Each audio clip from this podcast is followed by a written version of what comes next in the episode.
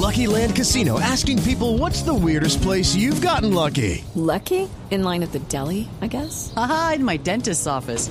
More than once, actually. Do I have to say? Yes, you do. In the car before my kids' PTA meeting. Really? Yes. Excuse me, what's the weirdest place you've gotten lucky? I never win and tell. Well, there you have it. You can get lucky anywhere playing at LuckyLandSlots.com. Play for free right now. Are you feeling lucky? No purchase necessary. Void where prohibited by law. 18 plus. Terms and conditions apply. See website for details.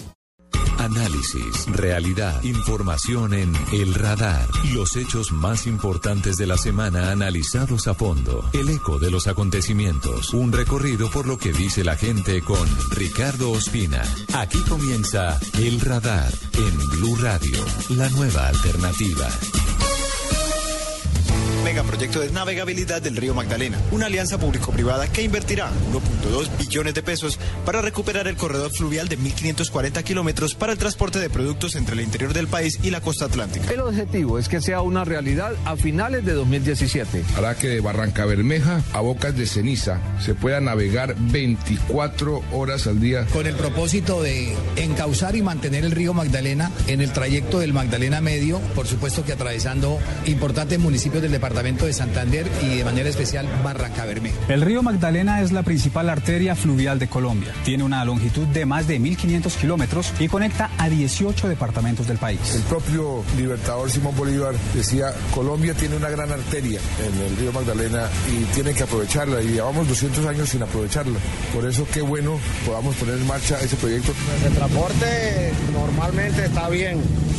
Lo que está un poco malo es porque el río está seco y no se puede transitar confiado por lo seco que está el río. Si queremos mejorar la competitividad de Barranquilla y la productividad empresarial del país, necesariamente tenemos que recuperar la navegabilidad del río Magdalena. Para que podamos colocar 600 mil millones de pesos en un trayecto de cuatro años a razón de 150 mil millones de pesos anuales. Los productos santanderianos van a poder llegar a los puertos eh, más rápido y mucho más barato, que vuelva la gente a tener posibilidades de pescar, hay que recuperar sus cuencas, reforestarla. Finalmente el sueño de tener un río saludable, de tener un río limpio, de tener un río útil para los objetivos económicos y sociales del país se va convirtiendo en realidad. Sacarle el mugre para que, como en años, hace muchos años, esto era un puerto muy bonito, pero ahorita no, ahorita ya no vale la pena. Vemos una gran oportunidad para que el río, el río Magdalena sea una de las importantes alternativas de transporte de carga y así conectar a nuestros departamentos. Las obras se han diseñado de tal manera que no afecten el aprovechamiento ictiológico que hoy existe. 2.5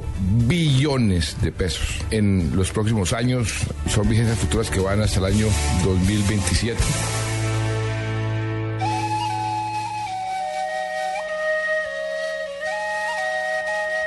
El Río Grande de la Magdalena, uno de los símbolos de Colombia, que durante muchos años fue el principal eje del transporte de pasajeros y de carga en el país, entró en una época de caída sobre todo luego de la llegada de otros sistemas de transporte, primero el ferrocarril, luego las carreteras y finalmente el avión.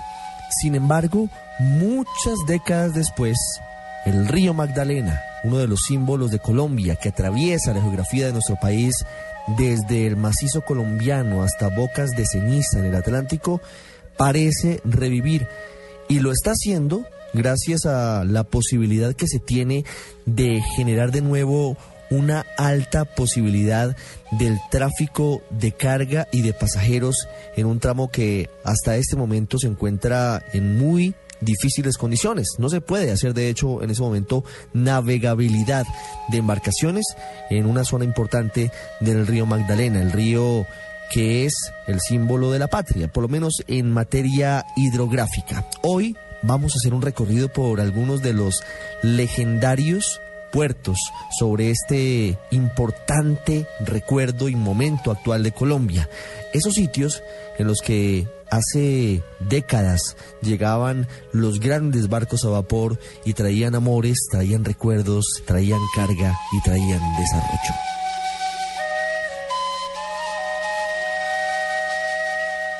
Los hechos que le interesan a la gente en El Radar.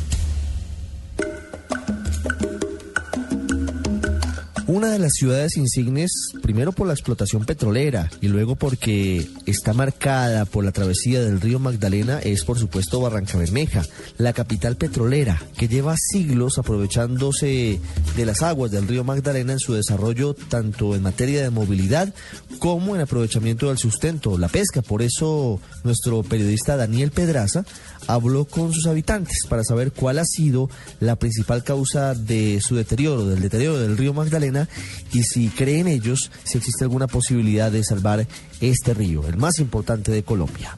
Caminando por las orillas del río Magdalena en Barranca Bermeja con un poco de vergüenza y conscientes de su responsabilidad por el deterioro y contaminación del gran afluente, los ribereños coinciden que la sistemática destrucción del río Magdalena ha sido causa del ser humano. Pienso que son, es el ser humano. Nosotros, si nos damos cuenta, cada día el ser humano tala un bosque, empiezan e invaden a la orilla una montaña, empiezan a la orilla del río, empiezan a invadir, entonces empiezan a quitar el monte, el monte, el, la basura, el pasto es el que contiene, el que, el, que contiene que la tierra no se siga yendo. Entonces, cuando empiezan las grandes lluvias, esas tierras se vienen al río y es por eso que el río cada día está sedimentado. También no se nos pasa que en cada municipio, que en cada pueblo, eh, la gente le va echando escombros para, para eh, ampliar más o el que tiene el patio ahí cortico lo amplía, así, así sucede también con la hacienda. Entonces yo pienso que el río Magdalena es debido, es debido a nuestro, a nosotros, nosotros mismos, a nosotros seres humanos. Contaminación, sí, pues tiramos, digamos, tiramos todos los desechos al río y eso no debemos hacerlo. Las bolsas, muchas cosas tiramos que eso va sedimentando el río. Nosotros mismos nos encargamos de que el río esté así. A lo anterior se suma la contaminación de grandes empresas petroleras y mineras que tienen sus bases cerca al río Magdalena. Sí, por eso también, también pertenece eso a, las grandes empresas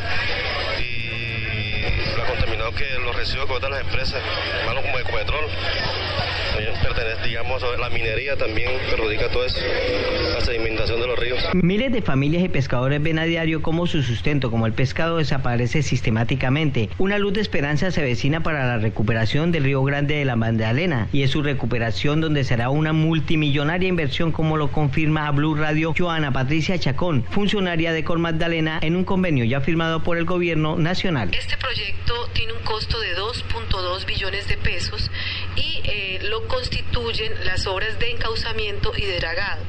Las obras de encauzamiento que van desde el municipio de Puerto Salgar hasta Barranca Bermeja, eh, también eh, obras de señalización. con esto lo que se pretende es lograr el ancho de, 150 metros de, de, curvatura desde Barranca hasta Puerto Salgar y 52 metros de Barranca Bermeja a Barranquilla.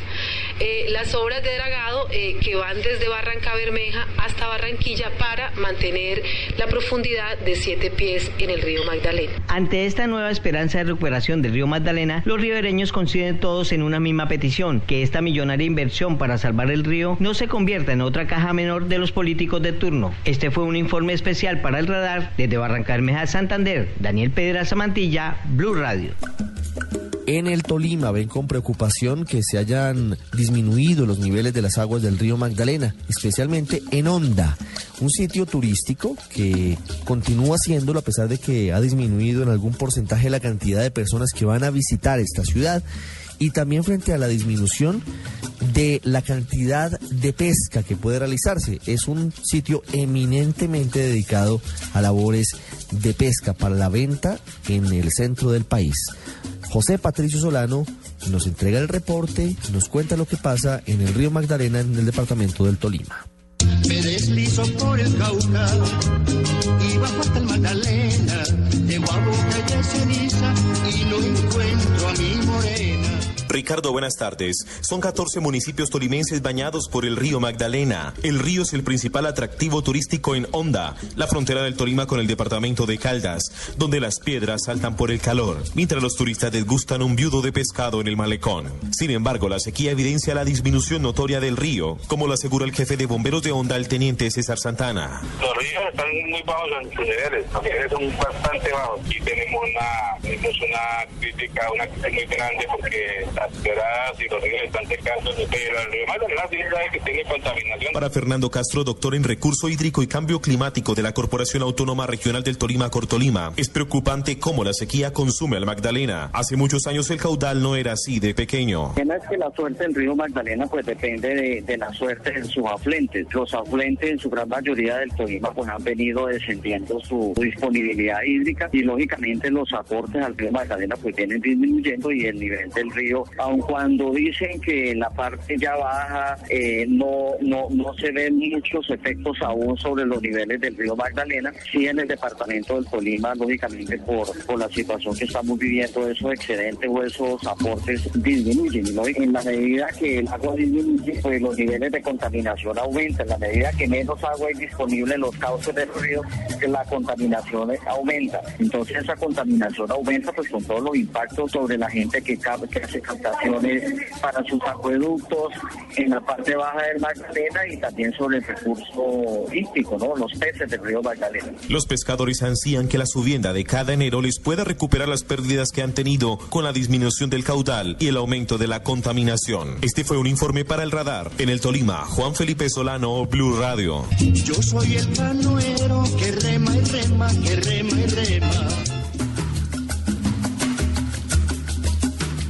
El punto de llegada del río Magdalena es Bocas de Ceniza, ese lugar en el que este río se confunde con el Mar Caribe. Es muy importante para toda la zona norte de Colombia, pero en particular para el departamento del Atlántico, que se recupere la navegabilidad por el río Magdalena. Por eso, Eberto Amor en Barranquilla nos cuenta cómo lo reciben este proyecto que ya se ha adjudicado esta semana, la rehabilitación de una parte importante del río Grande de la Magdalena. Ricardo, muy buenas tardes. El río Magdalena es la principal arteria fluvial de Colombia. Tiene una longitud de más de 1.500 kilómetros. Es navegable desde Honda hasta su desembocadura en el Mar Caribe, en plena zona portuaria de Barranquilla, por donde ingresan al país y salen gran parte de la carga que integra el comercio internacional. La cuenca del Magdalena ocupa el 24% del territorio continental del país y ejerce influencia sobre 18 departamentos en los que habita el 80% de la población y se produce el 85% del Producto Interno Bruto. Con el anuncio de las inversiones por 2.5 billones de pesos para el encauzamiento y mantenimiento permanente que se realizarán a lo largo de los 256 kilómetros entre Puerto Salgar, La Dorada y Barranca Bermeja, y los dragados de mantenimiento que se harán entre Puerto Salgar y Bocas de Ceniza en Barranquilla por un periodo de 10 años, vendrá la reivindicación de muchas de las poblaciones ribereñas. Augusto García es el director de Cor Magdalena. De recuperación de la navegación por el río Magdalena, esta política pública ya hoy está eh, con frente a hechos reales para que un proyecto de 2 billones de pesos nos permita recuperar a los colombianos otra vez esa importante arteria fluvial y que podamos volverla a ver eh, transportando carga desde Puerto Salgar hasta Barranquilla. Y es un hecho muy importante no solamente desde el punto de vista de la infraestructura, sino desde el punto de vista ambiental, desde el punto de vista de la autosuficiencia de energía. En el caso concreto del Departamento del Atlántico, el río Magdalena ha sido vital y es por eso que se espera que con las nuevas obras se complemente el anhelo de utilizar el canal de acceso al puerto de Barranquilla como punto de referencia para volver la cara al río. Aquí tanto la población urbana de Barranquilla como los campesinos que están a lo largo de la cuenca del río Magdalena tendrán una reivindicación. La actualidad la obra se complementa con un proyecto de modificación de las características del puente Laureano Gómez que se elevará unos metros para permitir que los buques sigan desde la capital del Atlántico hasta Puerto Salgar. Estamos a nueve meses de la iniciación de los trabajos que van a significar la reivindicación de la navegabilidad por el río Magdalena. Este fue un informe para el radar desde Barranquilla de Eberto Amor Beltrán. Blue Radio. En el departamento de Bolívar también tienen mucho que ver con el río Magdalena, por eso Carlos Cataño desde la ciudad de Cartagena nos cuenta de qué manera reciben la posibilidad de que haya de nuevo navegabilidad por este importante corredor fluvial y la manera en la que significa algo para los habitantes de Mompox y de otros tantos municipios el Río Grande de la Magdalena. El sueño histórico del libertador Simón Bolívar se propone cumplir Colombia al convertir al río Magdalena en la gran vía fluvial que agilice la prosperidad. Así lo expresa el propio presidente Juan Manuel Santos. Bolívar tenía un sueño, un sueño épico, como todos los suyos, y era que el río Grande de la Magdalena fuera la principal arteria de comunicaciones de Colombia, con grandes puertos y ciudades prósperas en sus riberas. Por su parte, la representante de la Cámara, Juana Carolina Londoño, precisa el monto de la inversión. Una realidad para esta región de Colombia que va a generar desarrollo en la navegabilidad del río Magdalena. Serán alrededor de 1.200.000 millones de pesos invertidos. En este próximo año se inicia eh, con este proyecto y consideramos que los grandes beneficiados van a ser los caldenses y los colombianos en general. El senador Luis Eusebio Sierra, por su parte, destaca los beneficios múltiples en materia de desarrollo y generación de empleo y calidad de vida. En la recuperación de la navegabilidad del río Magdalena. Es de destacar que por fin el país ha vuelto a abrir sus ojos a esta importante arteria fluvial. Es una necesidad sentida no del departamento de Caldas ni de La Dorada, sino de todo el país en la medida que con los tratados de libre comercio se hace urgente y necesario contar con la arteria fluvial más importante de nuestro país, especialmente para el transporte de carga. Pero lo más importante tiene que ver con la recuperación ambiental del entorno, afectado por fenómenos como la deforestación, la contaminación hídrica y la erosión en sus cuencas. Así lo manifiesta Augusto Noel García, director de Cor Magdalena. La mayor conveniencia para esta obra debería ser aguas abajo y en esa misma orden de ideas llevaremos y transmitiremos esta misma información a la ministra de Transporte.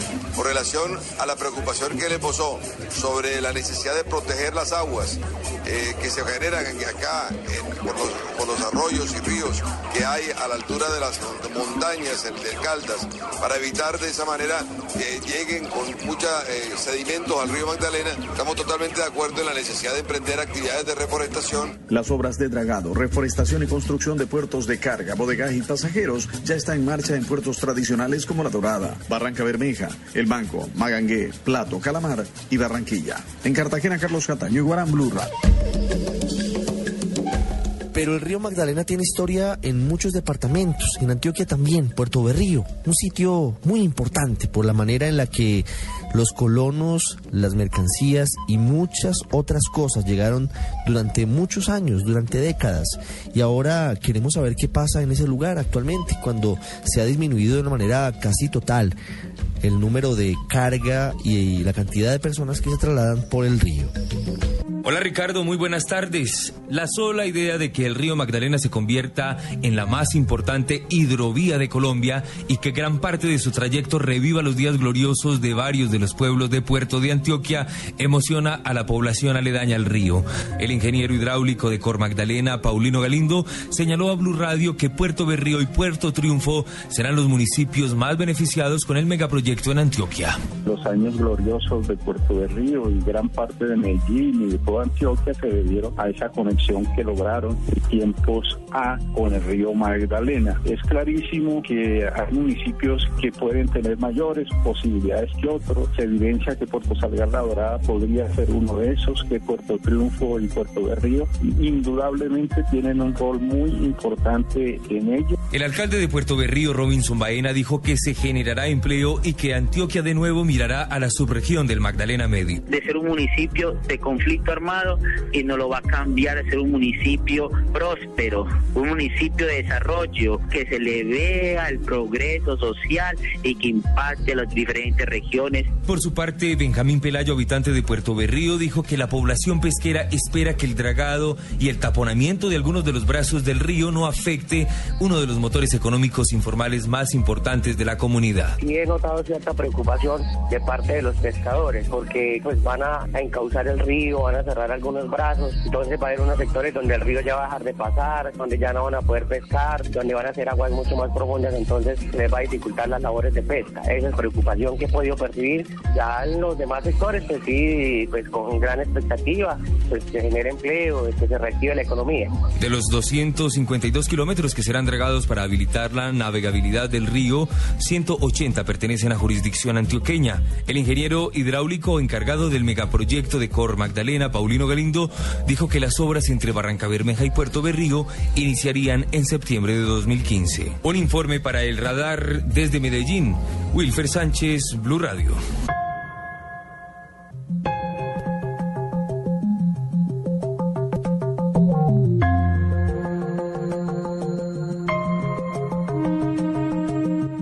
Así lo detectó el radar en Blue Radio.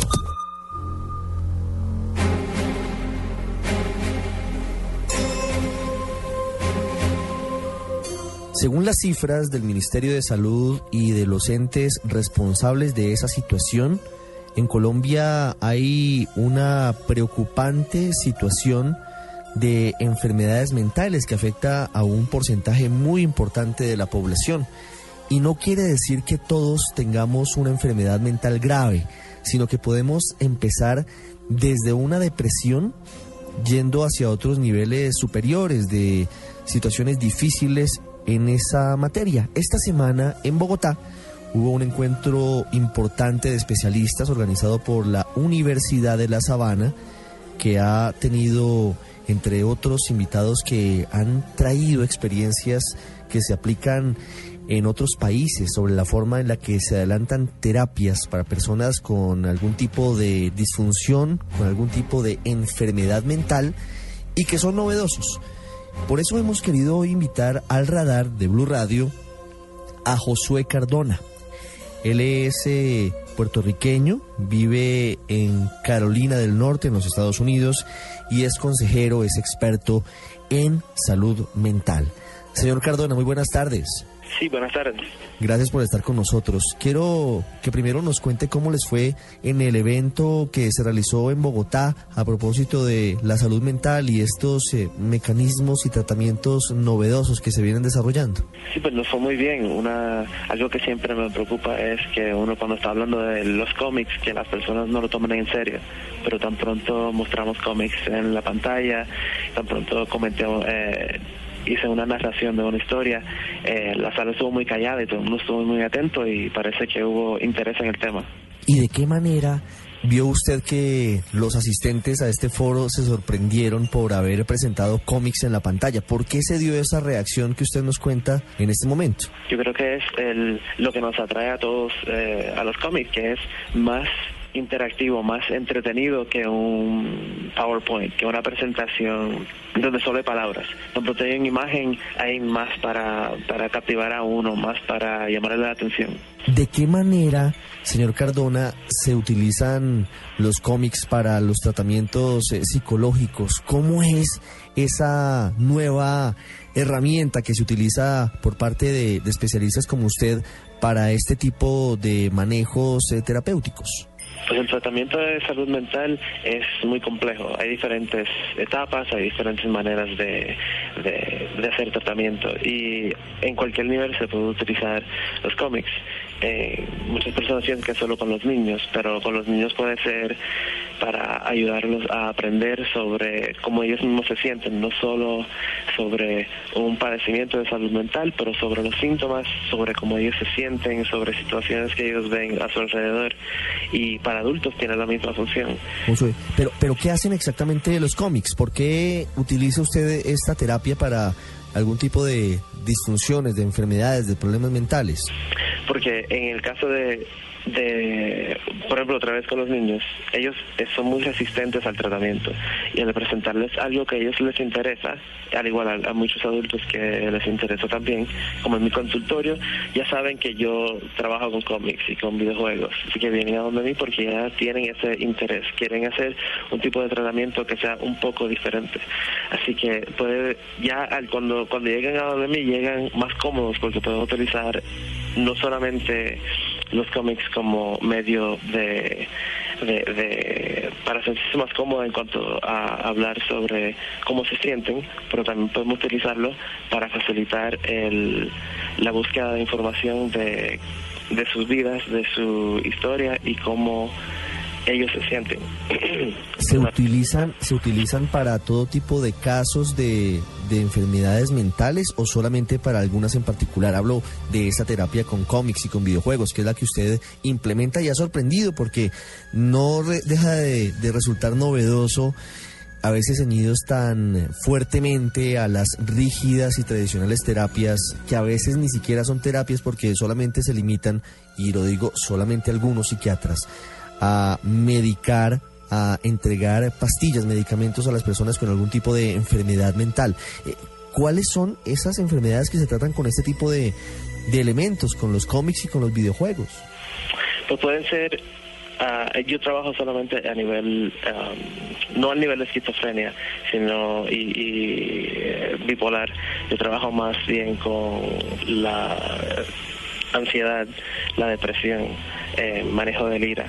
Y pues uno no está tratando, uno no está tratando solamente una enfermedad, en general no está tratando unos síntomas, unas características muy particulares, muchas que tienen que ver con las eh, creencias y el comportamiento de la persona y a través de los cómics nosotros vemos metáforas que nos permiten vernos a nosotros y a otros eh, las situaciones de otra de otro punto de vista que permiten facilitar luego la manera en que el tratamiento tradicional que en el caso mío es cognitivo de comportamiento nos pueden ayudar a pero ayudan al cliente a entonces llegar más rápido a donde tenemos que llegar en el tratamiento tradicional.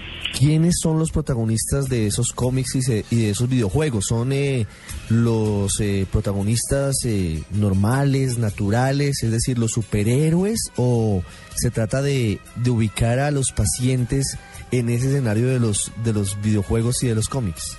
Eh, los cómics vienen de todos tipos de temas. Hay cómics de guerra, hay cómics de superhéroes, hay cómics de niños, de adultos, hay relatos de todo tipo. Y a mí, mi preferencia es utilizar ya alguna historia o algún cuento que, que al, al cliente ya le interese o ya tenga un conocimiento sobre él. Pero en el caso de que no tengan su, un conocimiento muy profundo sobre los cómics o una apreciación de ellos, pues hay algunos en particular que utilizo que dependen del tema de, del cual ellos estén, con el cual ellos estén ah, luchando. Eh, que, por ejemplo, eh, hay uno que, que me gusta mucho que se llama I Kill Giants, o Yo Mato a Gigantes, y tiene que ver con una niña que está este, luchando con la enfermedad de su mamá. Y es una historia con, los, con la cual muchas personas se pueden identificar muy bien.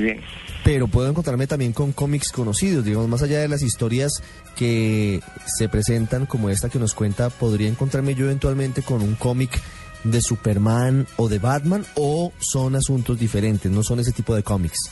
Sí, puede ser cualquier tipo de cómic. En cómics como de Superman y Batman, ya en ese caso también hay, ya, ya se han convertido como arquetipos, ¿verdad? Eh, las personas saben quiénes son Superman, quiénes son Batman, aunque no sepan toda la historia.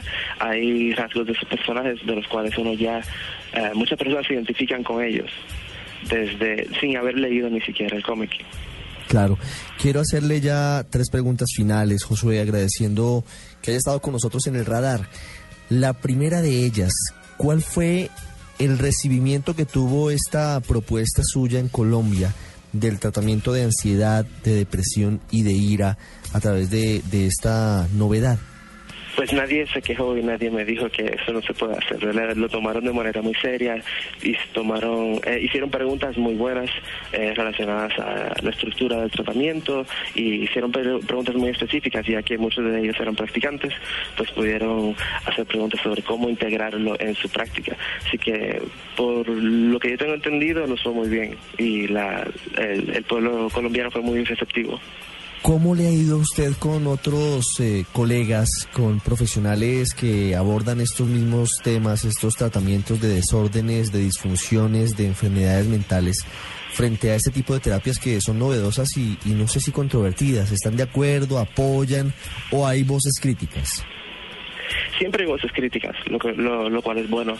Yo tiendo a dar presentaciones en eventos que son más eh, relacionados a los cómics y a la cultura popular y lo interesante de ahí es que es un público general que no son necesariamente practicantes, pero siempre hay practicantes ahí y les interesa muchísimo y quieren conectar y saber más cómo hacerlo. También he presentado y dado charlas a profesionales que ellos entienden que es algo necesario tener algún conocimiento sobre los cómics porque son muy populares ahora y sus clientes llegan hablando sobre ellos y muchas veces se preguntan poder integrar este, eh, sus intereses, pero no saben cómo. Y yo y mis colegas eh, muchas veces pues, ya tenemos recursos para ellos, para poder ayudarlos a, integrarlo, aunque sea de una manera eh, pequeña. Claro, ¿hay estadísticas de cómo funcionan este tipo de terapias entre sus pacientes?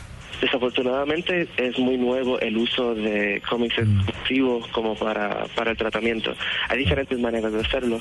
Hay personas que tienen un modelo completo de que utiliza cómics de principio a fin y hay otras personas que solo lo utilizan de manera pequeña. Y, y lo que estamos haciendo es son conceptos de que, que ya son que ya existen como de la terapia narrativa, la terapia del juego, la terapia, ah, la biblioterapia y estadísticas relacionadas a ese tipo de terapia son se pueden utilizar como para justificar el que se haga eh, investigación directamente relacionada a los cómics porque los conceptos son parecidos. A través de los cómics, a través de los videojuegos, las personas que sufren de algún tipo de desorden o de problema o de disfunción mental, que no tiene que ser un estado de esquizofrenia ni de personalidad bipolar, sino que pueden ser asuntos tan cotidianos como la ansiedad o la depresión o la ira, logran reducir la magnitud de sus problemas por medio de ubicarlos en una historieta o logran ubicarlos en un videojuego. Los aterrizan y logran derrotarlos. Ese es el, el punto fundamental. Ha estado con nosotros Josué Cardona, que es eh, un hombre experto eh, en este tipo de terapias, puertorriqueño, que trabaja en eh, Carolina del Norte, educador además. Señor Cardona, gracias por haber estado con nosotros y por haber compartido estas novedades, esta terapia aquí con los oyentes de Blue Radio. Gracias a ustedes.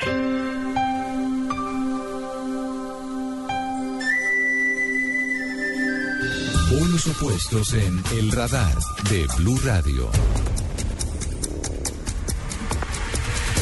Hablando de personas con enfermedades, con desórdenes, con trastornos mentales, las personas que los cuidan, que en muchos casos se mantienen como su otro yo, como la persona que los acompaña durante todo el proceso, que está al tanto de las terapias, en caso de que necesiten también de los medicamentos, son fundamentales, pero en muchos casos terminan perdiendo su identidad para vivir la vida de la persona a quien están cuidando. Claudia Giraldo nos habla precisamente de qué manera puede mejorarse la vida de estas personas, que en muchos casos son sacrificadas por cuenta de esta situación.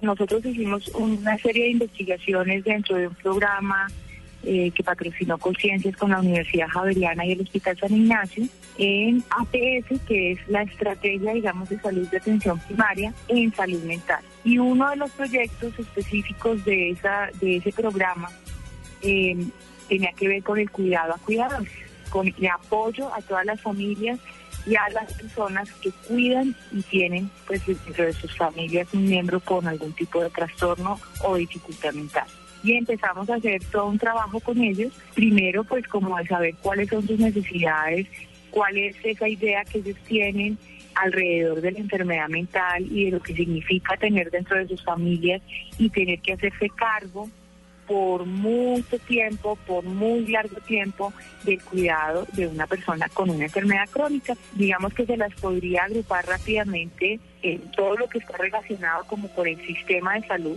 a todo lo que significa para un cuidador tener que enfrentarse a la tramitología, a lo que es eh, la, en las imposibilidades y todas las barreras de acceso que ocurre con todos los pacientes, pero aquí con una carga adicional, y es que este paciente generalmente cuando llega a consultar llega o en crisis o tiene dificultades de comunicación o es una persona que tiene dificultades en relacionarse con otras, entonces es el cuidador quien lleva todo el peso, digamos, de tener que hacerse cargo y hacer todos los trámites y enfrentarse pues como a, a, lo que es el rechazo de la sociedad y del mismo sistema a este tipo de pacientes y pues adicionalmente a toda la falta de programas para la atención y el trabajo con eh, pacientes eh, con algún trastorno de salud mental.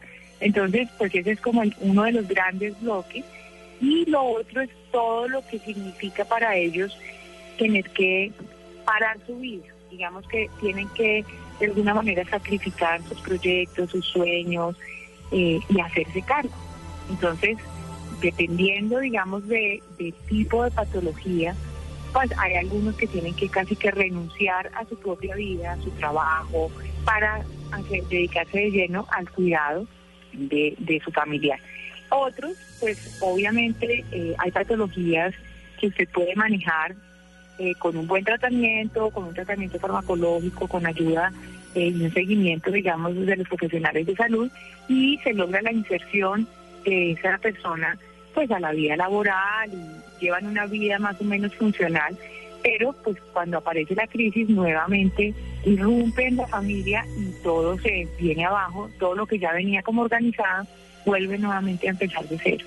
Hay otra parte, otro proyecto dentro del mismo programa que lo que intenta es buscar, bueno, qué hacemos con los cuidadores, o sea, hacia dónde podemos nosotros plantear o una política pública o empezar a buscar programas para que ellos tengan espacios de respiro, eh, espacios de desarrollo de sus propios proyectos y de sus propias ideas y tareas, pero eso implica que deberían tener la posibilidad de un relevo en eso, en eso que se llama el cuidado, de estar pendiente de sus hijos o de, no sé, eh, buscar y hacer, como le digo, todos estos trámites, pues que hubiera alguien que pudiera reemplazarlos por momentos, por jornadas, programas que se hicieran cargo de los pacientes mientras ellos salen de sus hogares, pero obviamente sin costo, porque los programas existen, existen hospital día, existen centros día, pero todo eso tiene un costo que a veces para las familias pues es imposible asumir.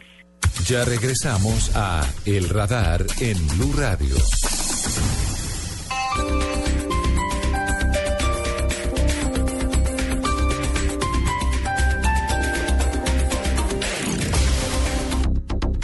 Este sábado, después de las noticias del mediodía, en blanco y negro con Mabel Lara, Juan Manuel Galán. Yo tuve como ese deseo, ese estímulo, cuando me enteré de su muerte, de dedicar mi vida a trabajar para que lo que él luchó no quedara inconcluso, no quedara en la nada. El senador de la República habla sobre su vida, su carrera y el proyecto que busca la legalización de la marihuana para uso medicinal. Precisamente lo que queremos derrotar aquí son las mafias y los criminales que se lucran con ese negocio y que alimentan la máquina de la violencia y de la guerra en Colombia. Juan Manuel Galán, este sábado en blanco y negro con Mabel Lara, porque todos tenemos algo que contar por Blue Radio y bluradio.com.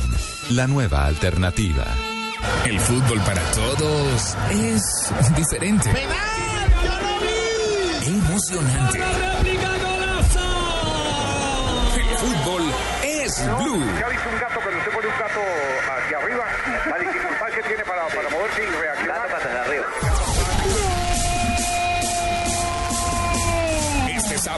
Manchester Real Madrid y después Patriota Santa Fe, Millonarios Chico. En Blue Radio, la nueva alternativa. Comienza el segundo tiempo de la era Santos. El máximo valor que tiene cualquier sociedad tiene que ser la paz. El presidente asume un nuevo gobierno tras su reelección. Muchas gracias, Colombia. Este jueves, 7 de agosto, desde las 6 de la mañana y a lo largo del día, Blue Radio les tendrá todos los detalles de la posesión del jefe del Estado colombiano. Su apoyo nos obliga a trabajar y a mejorar cada día más. Con entrevistas, análisis, contexto y los protagonistas de este hecho político que marca el comienzo del nuevo gobierno del presidente Santos. Posesión presidencial este 7 de agosto por Blue Radio y bluradio.com. La nueva alternativa.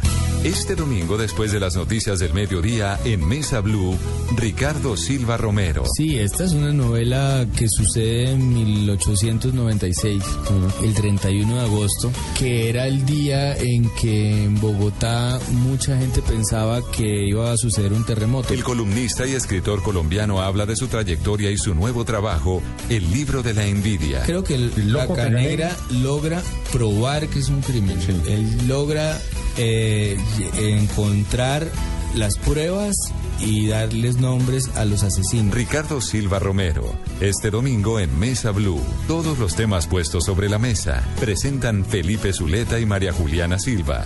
Mesa Blue por Blue Radio y bluradio.com. La nueva alternativa.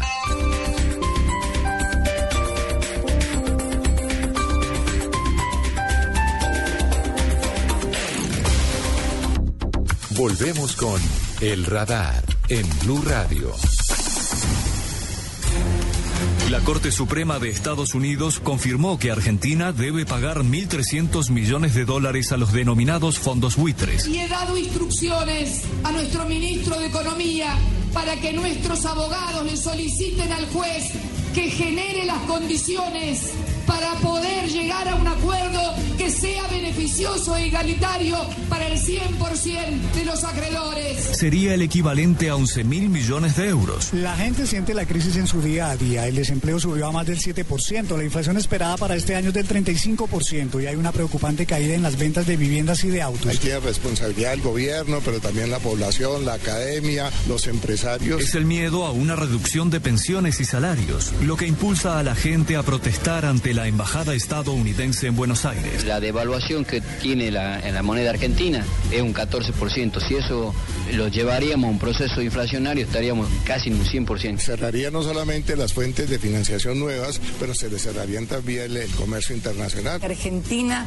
va a cumplir con sus obligaciones. Argentina no va a defaultear su deuda reestructurada, porque la vocación de la Argentina es pagar. Lo hemos demostrado. Hemos sido el único gobierno que no utilizó la bicicleta financiera para seguir endeudándose. El único gobierno que pagó todas sus obligaciones sin acceder al mercado de capitales. Es un default llevado adelante no por una cuestión voluntaria que nosotros no queremos pagarlo, sino al contrario, el Estado argentino mostró y solicitaba en todos los diarios que puso la plata, lo que pasó es que el juez dijo no, esa plata que vuelva, con lo cual es una decisión del juez, no es una decisión del Estado argentino. Argentina ha evidenciado y tiene una voluntad de negociación, lo que no tiene es el por qué ser sometida a semejante extorsión. El sector financiero nacional e internacional lo que está viendo es que muchos de estos papeles que tienen en mano podrían entrar a través de este default declarado por Griesa justamente a la caída, digamos, no, no valgan nada. La Argentina quiere seguir pagando su deuda reestructurada. La Argentina quiere seguir pagando, pero no la dejan.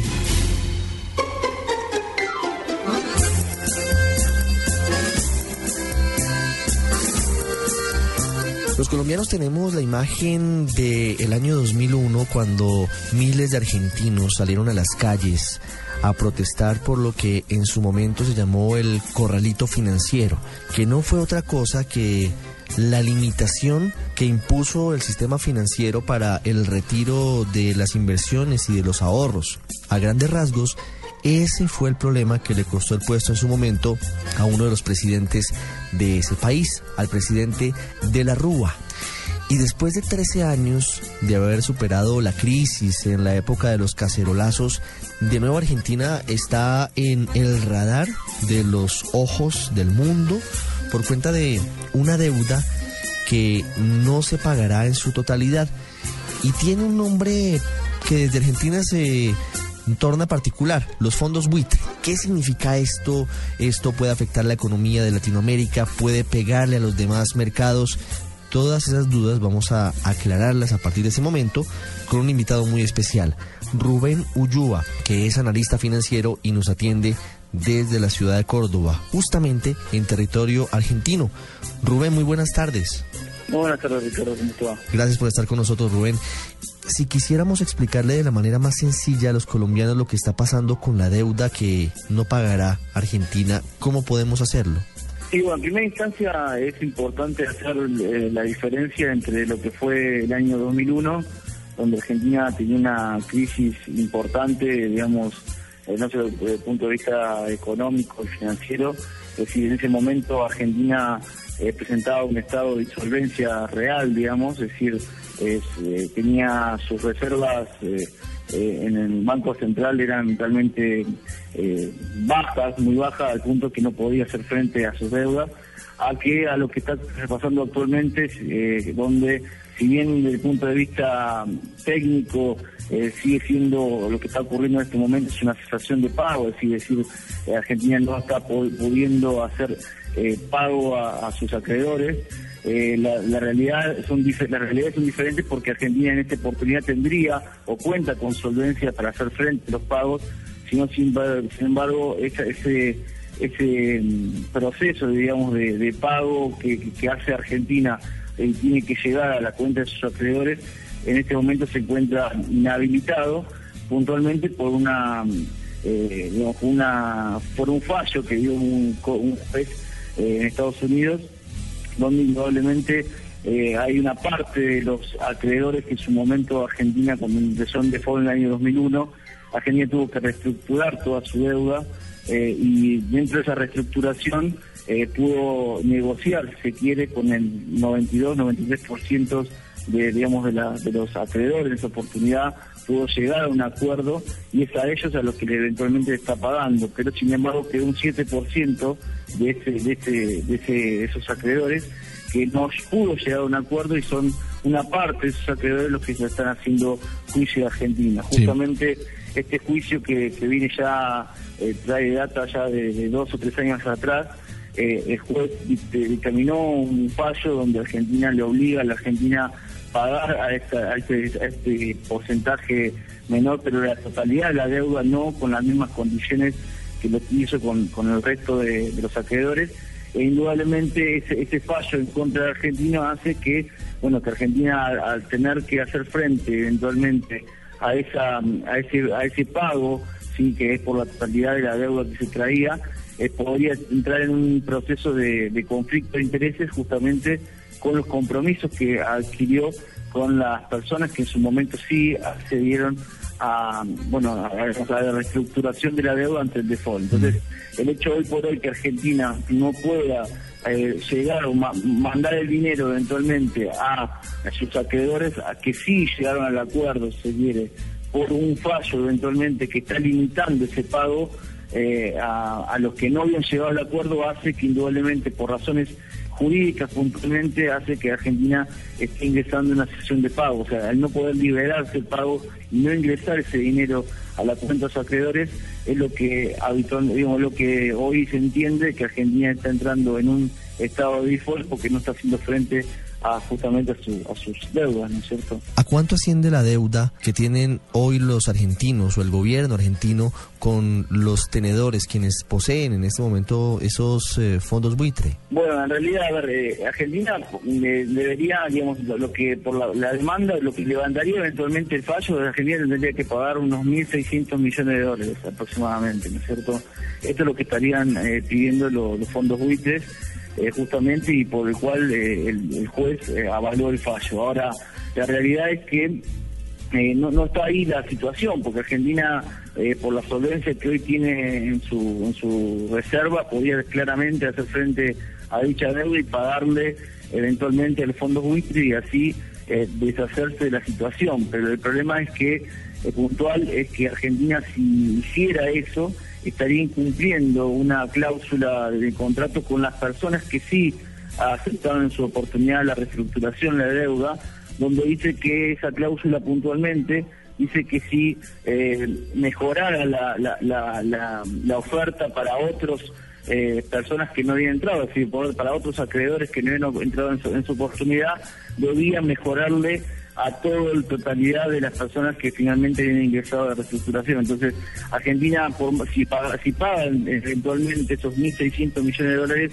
insisto, no es un problema de solvencia, sino el problema está en que si los, pagara y, pudiera cumplir esa situación con los fondos buitres, indudablemente se le desprenderían un montón de juicios del resto de los acreedores que, bueno, que haría sumar la deuda eh, posiblemente, si eventualmente saltara todo, puede llevar a una deuda directamente multimillonaria que sería muy difícil hacer de frente. por supuesto. La situación puntual, sí, la situación puntual está en que esta cláusula, que es lo que está pidiendo Argentina en este momento, eh, esta cláusula vence a finales de este año. Es decir, eh, Argentina lo que propone de alguna forma es que bueno que, que, el, juez eh, en este caso, que es el juez eh, competente en, la situación donde dio el fallo a favor de los fondos buitres, está pidiendo que, levante lo que se denomina técnicamente un stay, es decir, eh, es, la liberación, la posible liberación de, las, digamos, de, los fondos para que pueda llegar a los acreedores actualmente y que posteriormente la cláusula, es decir, pasado eh, el año 2014, donde la cláusula ya, eh, cláusula ya pueda vencer, digamos, la cláusula, perdón, ya pueda vencer, entonces ahí sí poder sentarse a negociar con los fondos buitres eh, y poder evaluar otras alternativas. Pero digamos, eh, actualmente el juez no da esa cabida Entonces el hecho de que eso no ocurra en este momento y que siga obligando a, Argentina a cumplir el fallo de pagar a los fondos buitres, lo pone a Argentina en una situación medio incómoda porque sabe que si le paga los fondos buitres va a tener una, un riesgo, digamos, si se quiere, por el mismo cláusula de que se le desprendan un montón de juicios de valores puede ser multimillonario. Y si eventualmente no le, no le paga, como es lo que está pasando actualmente, decide no pagarle, bueno, entra en una situación de pago porque actualmente todo el dinero que se está enviando a los acreedores, que Argentina mandó al bono, digamos, mandó al, a lo que es el Banco de Nueva York, eh, para poder depositárselo, digamos, a los acreedores. Actualmente ese dinero está retenido. Indudablemente el hecho de que la plata no ingrese, el dinero no ingrese a la cuenta de los acreedores, se convierte hoy en lo que un default, ¿no? Rubén, tengo dos preguntas finales, se me acaba el tiempo. Eh, muy puntualmente, lo primero, ¿cómo afecta a la economía argentina el hecho de que las calificadoras de riesgo como Moody's y Standard Poor's hayan rebajado la calidad de la deuda que tiene Argentina con, con otros sectores? Bueno, digamos, la realidad está en que Argentina ya venía muy castigada en, cuanto a calificación. Argentina desde el 2001 que ha, hecho, digamos, la situación puntual es que eh, se ha desprendido un poco del mundo y ha estado en un proceso básicamente trabajando medio como, como solo, lo cual la calificación de riesgo eh, ha activado mucho la situación, lo cual hoy por hoy eh, la calificación en sí de Standard Poor's eh, no estaría afectando de manera directa, se quiere. Eh, lo que sí afecta a la economía indudablemente es el hecho de que en el efecto de confianza en, la gente, ¿no?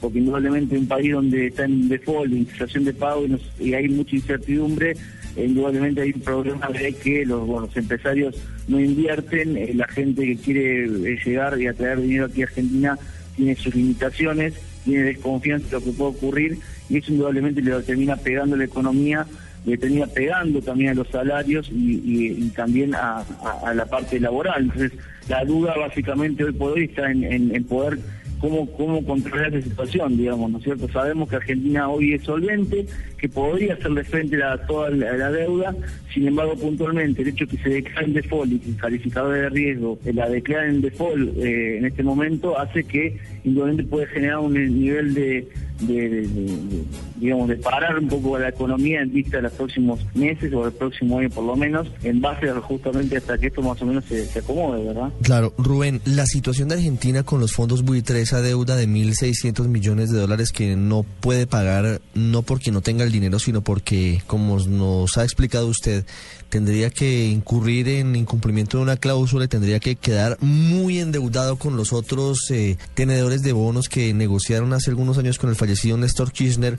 Le pregunto, ¿esta situación de Argentina hoy afectará a las economías de otras partes? Y le pregunto particularmente por Sudamérica, por nuestra región. ¿Afectaría incluso a Colombia o usted lo ve poco probable? No, yo lo veo poco probable. Yo creo que, que en este caso las economías de la región se han mantenido, digamos, han mantenido un esquema bastante independiente o Argentina en realidad ha estado un poco alejado a, todo el crecimiento económico que ha tenido, si se quiere. Argentina ha crecido en sí, pero digamos, no ha ido acompañando el accionar del resto de las economías regionales, lo cual yo en este sentido creo que hoy por hoy las algunas, eh, yo veo que por ahí mencionan en muchos medios sobre los impactos que puede tener esto en el resto de las bolsas, básicamente en los mercados financieros, y yo generalmente me parece que en realidad no creo que Argentina tenga hoy en este momento una situación eh, con respecto al mundo, digo, frente al mundo, que haga que pueda generar un cimbronazo en el resto de la región. Me parece que básicamente son especulaciones y creo que hoy por hoy el que más se siente afectado de esta situación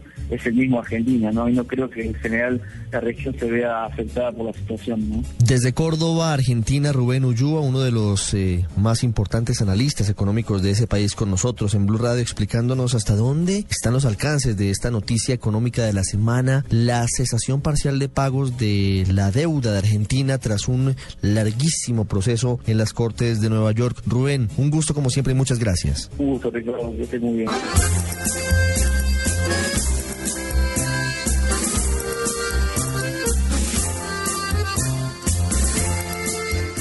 El radar en Blue Radio.